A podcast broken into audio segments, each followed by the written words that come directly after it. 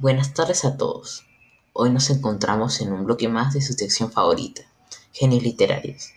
El día de hoy hablaremos acerca de aquel gran escritor estadounidense que se popularizó por sus intrigantes y terroríficos libros.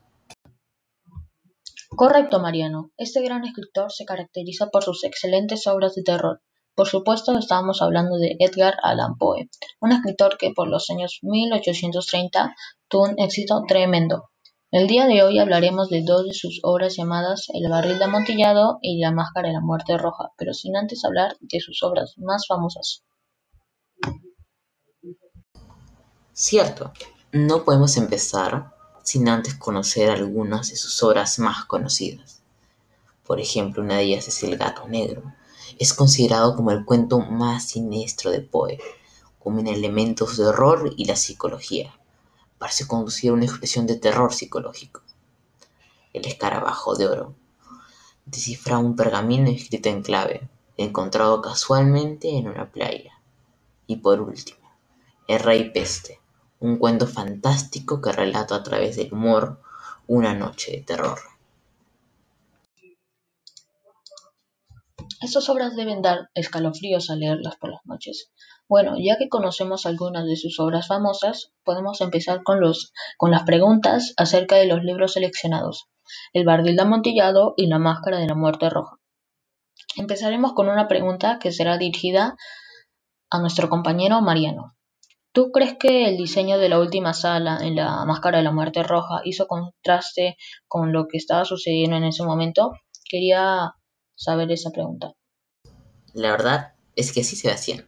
Sí creo que el color hizo mucho contraste, mostrando el miedo y la desesperación de los habitantes. Y al final se ve claramente cómo la sangre del príncipe resalta más con el entorno negro y los ventanales rojos. Pero me intrigaba tu opinión acerca de la personalidad del príncipe, ya que deberíamos saber más acerca de este personaje. Yo creo que era feliz, porque en los momentos que estaba vivo pensaba que con su riqueza era imposible morir y disfrutó esos momentos. Soberbio, porque se creía más de los demás, por el hecho de tener más dinero que las otras personas. También creo que fue aventado, porque se atrevió a pelear contra la muerte roja.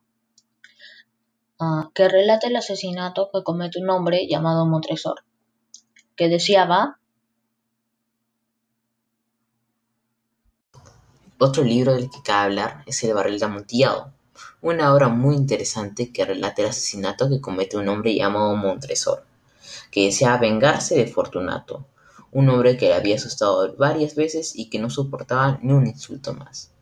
La verdad, quería saber tu opinión acerca de la muerte de Fortunato y qué crees que, que le facilitó a Montresor su crimen. Bueno, no cabe duda que fue un crimen despiadado, y yo creo que el hecho que Fortunato estuviera ebrio y aventurado por encontrar ese amontillado ayudó que su muerte sea eficaz. Hablando del tema, me intrigaba saber las diferentes perspectivas entre la muerte del príncipe y la muerte de Fortunato. Imagino que al ser dos, de, dos obras de Edgar deben tener algo en común. Eso mismo te iba a comentar. Yo creo que el barril de amontillado la muerte es por venganza, y en la máscara de la muerte roja se ve que la muerte es por miedo y desesperación, y eso hizo que el príncipe no pensara de forma clara y fuera asesinado muy rápidamente. Bueno, este es el final de nuestro bloque de grandes genios. Espero que les haya gustado y que hayan aprendido más de este gran escritor. Espero que pases una buena tarde, Mariano. Me encantó hablar contigo sobre este tema.